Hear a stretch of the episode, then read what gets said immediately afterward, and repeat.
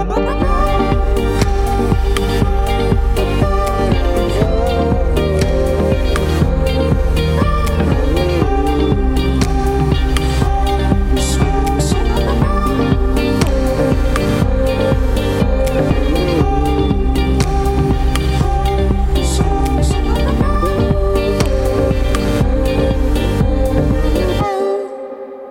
aujourd'hui, dans la Méridienne, je vous propose de passer au dossier du jour, à savoir l'ouverture de la foire internationale de Caen. J'ai eu l'occasion de rencontrer la semaine dernière David Brad, le directeur de la foire. Je l'ai rencontré en marge de l'avant-première de l'exposition événement consacrée cette année aux Vikings. Alors comme tous les ans, la foire met en avant une thématique, souvent sur la culture d'un pays lointain, mais cette année, ce sont donc les Vikings qui sont à l'honneur. David Brad nous explique pourquoi le choix de cette thématique et comment elle sera mise en avant alors le, choix de la thématique a été euh, en fait euh, fait il y a maintenant, c'est une discussion qui dure depuis plus de 5 ans, qui a été initiée par Monsieur Sébir, le, le, directeur, enfin le président du parc Ornavik à Hérouville-Saint-Clair. Les choses sont pu se faire cette année et je crois que cette thématique est vraiment très fédératrice puisque aujourd'hui on a vraiment une forme d'engouement de la part des, des, visiteurs, des exposants et elle sera mise en avant à travers trois euh, point fort, euh, l'exposition événement, 1200 mètres carrés, donc euh, dédié à l'espace viking, plutôt historique, scientifique et plus ou moins pédagogique, enfin plus que moi d'ailleurs. Nous retrouverons également un village viking avec des animations, des, artisans, du lancer de hache, des tatoueurs, des maquilleurs pour les enfants. donc ça c'est la deuxième animation donc sur 600 mètres carrés. Et puis vous aurez également en troisième temps fort, on va dire, sur la partie viking, euh, une exposition de, sur les Playmobil, sur la thématique viking, 150 mètres carrés, dédié donc à l'univers Playmobil viking. Voilà comment on a pu euh, arriver à cette thématique et comment on a imaginé de la mettre en avant. Alors pour répondre aux nouvelles attentes de ces visiteurs, la Foire internationale de Caen diversifie et enrichit d'année en année sa programmation. David Bratt fait un point sur les nouveautés de cette année comme tous les ans, on repart d'une feuille blanche, donc effectivement, c'est à chaque fois nouveau. Cette année, on aura, allez, je vais prendre quatre, quatre points, euh, je dirais, euh, euh, marquants. La première, enfin, le premier, le grand jeu qui va voir comme, enfin, qui va voir offrir comme gros lot une voiture, donc avec une dotation globale de plus de 30 000 euros, une maison en bois à gagner, donc par le biais de notre exposant Tommy House, donc une teeny house, donc valeur 70 000 euros. Donc ça, c'est quelque chose qui est important. On n'a pas une dotation de plus de 100 000 euros tous les ans. Ensuite, euh, nous avons une animation donc à la fois menée par le département, euh, le conseil départemental, à travers une pause nature avec euh, des ateliers sur 6000 m2 sur l'esplanade du, Zénith. Pardon. ça, c'est quelque chose qui permettra de voir une montgolfière, notamment faire des ascensions statiques. Et puis, c'est également la semaine de la foire tombe en même temps que la semaine européenne de la mobilité durable. Donc, on aura des ateliers gratuits, vélo électrique, trottinette électrique, qui seront proposés euh, je terminerai par le label de l'année de la gastronomie, puisque la foire cette année a obtenu ce label.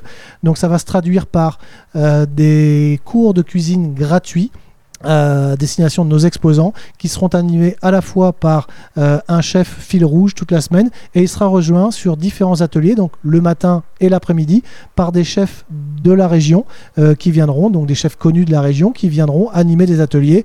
Donc on peut s'inscrire en ligne euh, directement en passant par le site de Camp Événement ou même sur place lors de votre visite pour participer à ces ateliers. Donc voilà, en quelques, quelques mots, j'ai fait des choix, il y en a d'autres, hein. j'aurais pu parler du village des sports cette année qui aura lieu sur trois jours, 23, 24 et 25 septembre, euh, avec cette année en plus de ce village des sports, la présence de tous les clubs sportifs professionnels de la région. Euh, je vais parler du football, du basketball, du handball, du tennis de table, euh, donc basketball féminin et masculin, et puis le hockey club de Caen. J'espère que j'en ai pas oublié parce que les, six clubs de la région seront là sur de la dédicace, sur leur stand, avec des animations plutôt sympathiques.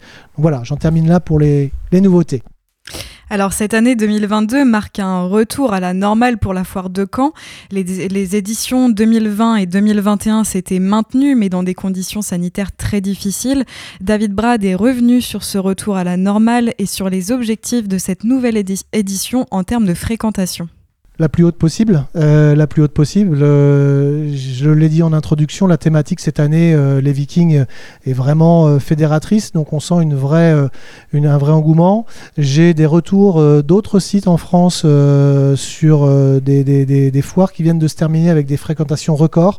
J'espère qu'on va s'inscrire, nous aussi, dans cette dynamique après cette, cette, ce, ce, passage, on va dire, compliqué, sanitairement parlant. Mais je voudrais terminer par remercier remercier nos partenaires, euh, nos exposants qui ont été là en 2020 et en 2021, euh, qui ont permis de maintenir dans des conditions euh, parfois dégradées, compliquées, qui fait qu'on n'a pas eu de rupture et que cette année, on, ne repart pas de zéro, mais on continue dans des conditions normales. Alors au-delà de la fréquentation, se pose légitimement aussi la question de l'inflation à laquelle les Français font face en ce moment. C'est vrai qu'on en parle beaucoup euh, médiatiquement aujourd'hui, donc euh, nous, on n'a pas l'ambition de, régler les problèmes de pouvoir d'achat. Euh, si déjà on peut faire en sorte que nos visiteurs passent un moment où ils s'évadent et qu'ils oublient leurs leur, problématiques quotidiennes, ça sera déjà un bon point. ce qu'on a fait, nous, c'est qu'on a mis en place une journée gratuite pour tout le monde, donc le, la première journée de la foire. donc ça, c'est quelque chose qui, nous permettra de, voilà, de, répondre en partie à, à cette problématique. Et puis, tous les gens qui viendront en vélo avec leur casque euh, toute la semaine, enfin toutes les, sur les 10 jours, pourront également rentrer gratuitement sur la foire dans le cadre de la semaine de la mobilité européenne durable. On a voulu aussi euh, marquer euh, ce point-là. Après, vous savez, on a des gens qui viennent avec des projets et qui ne réalisent pas, et puis on a des consommateurs qui viennent sans projet et qui, qui achètent. Donc je dirais comme tous les ans, et les exposants, ben, ils sont au contact de leurs clients tous les jours. Donc il n'y aura pas de, décalage euh, entre la réalité euh, et, ce qui se passe. Alors si vous souhaitez découvrir la foire de Caen, c'est en ce moment et jusqu'au 25 septembre au Parc des Expositions pour 10 jours de commerce, d'animation et de spectacle. Vous pourrez accéder à la foire pour 7 euros en tarif plein et pour les enfants de 4 à 12 ans, les personnes en situation de handicap, les demandeurs d'emploi ou bien les étudiants, ce sera 2 euros. Je vous propose maintenant de marquer une courte pause en musique. On écoute Morning Crystals de Marlon Williams et on se retrouve juste après.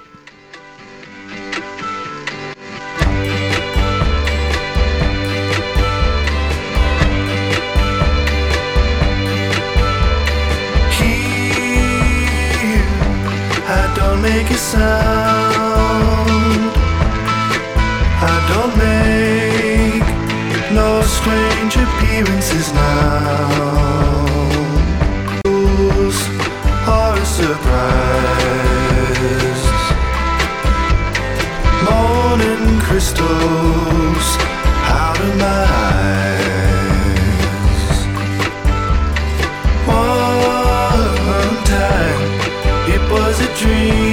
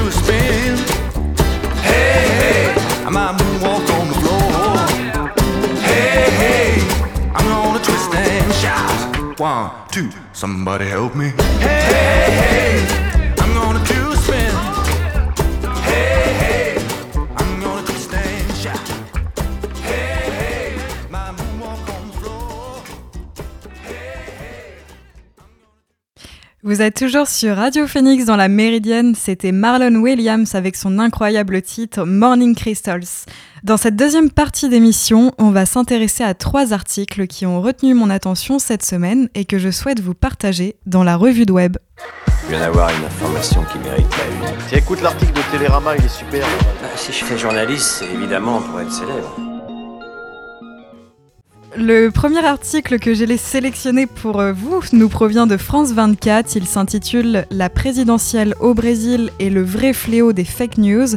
Il a été rédigé par Julia Courtois et publié le 15 septembre.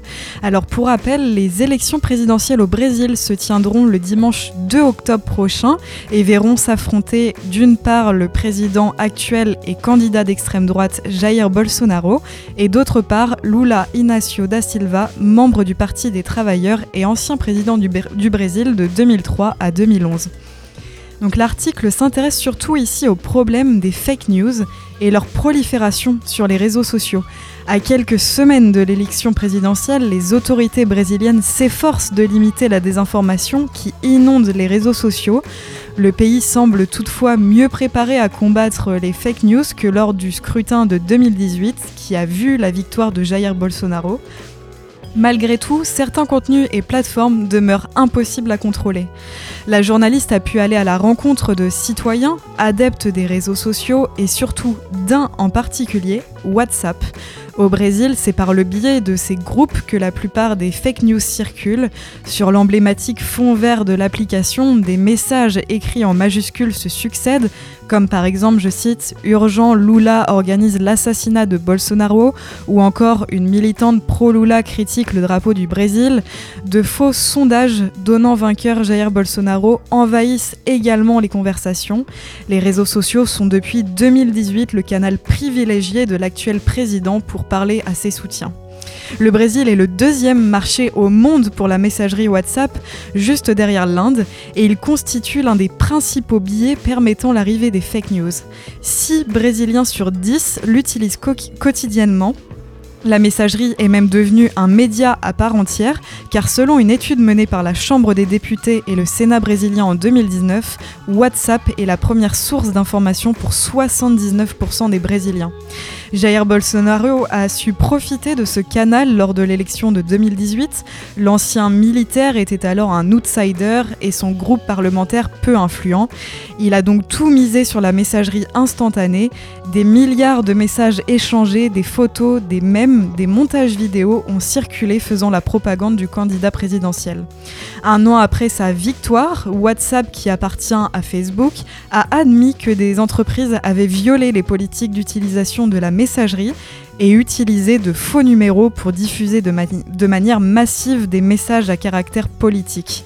L'application avait dû limiter l'envoi de messages et le nombre de participants dans les groupes. Pourtant, Quatre ans après, le rôle de la messagerie est toujours aussi important et a radicalement changé la façon de faire campagne au Brésil. Alors que le premier tour de la présidentielle approche, la désinformation ne fait qu'augmenter. Une étude de l'Institut Pointer déclare à ce sujet que 4 Brésiliens sur 10 reçoivent des contre-vérités quotidiennement. Le Brésil, extrêmement connecté, est mentionné par certains observateurs comme un pays addict à Internet. Cela s'inscrit dans un contexte régional car selon l'Institut Kantar, l'Amérique latine possède un taux de pénétration des réseaux sociaux parmi les plus élevés au monde et un taux de confiance dans les institutions parmi les plus bas. Je vous invite vivement à retrouver cet article sur france24.com.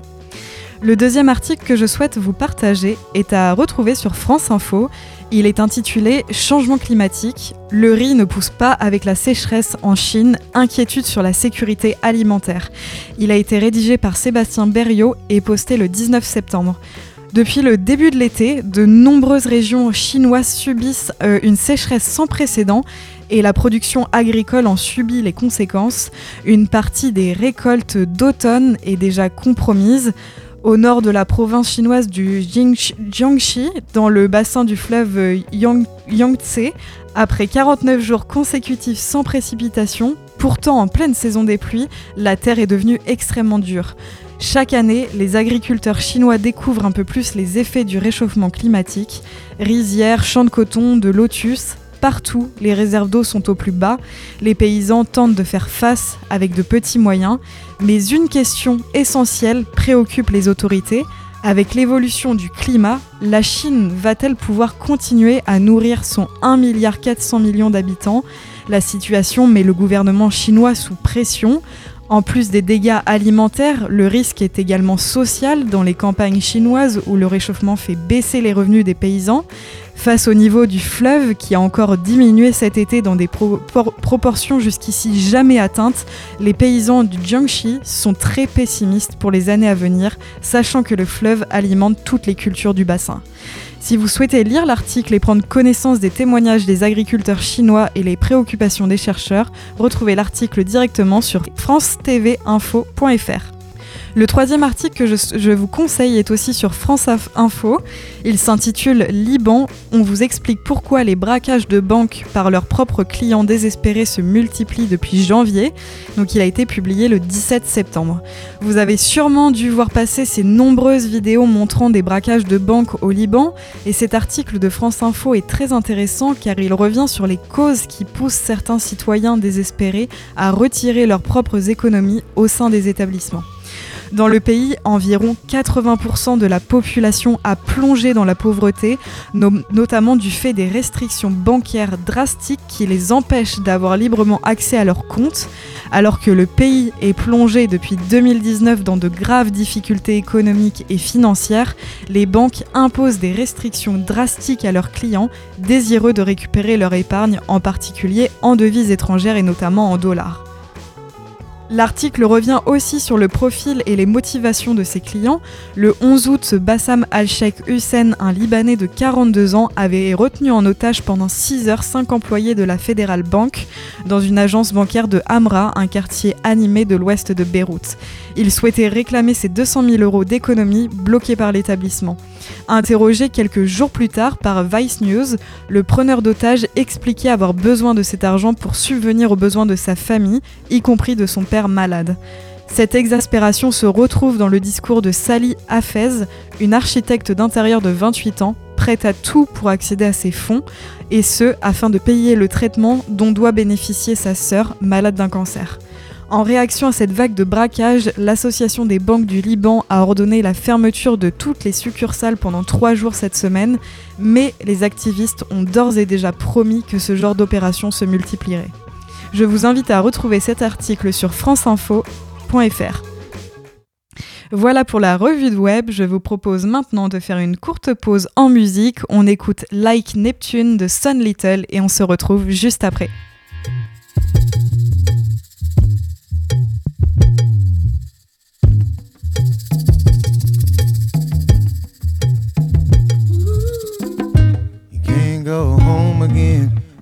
Now feels so strange.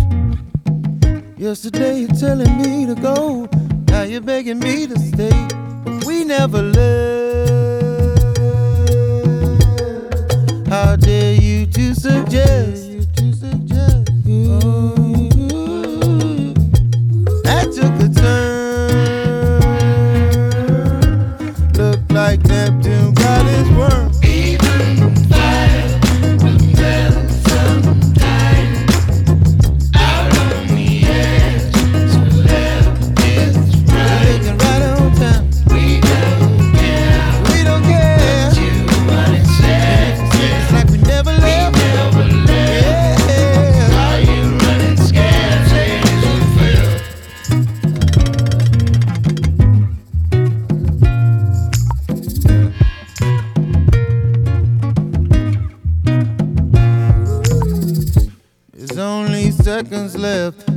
Take it day by day.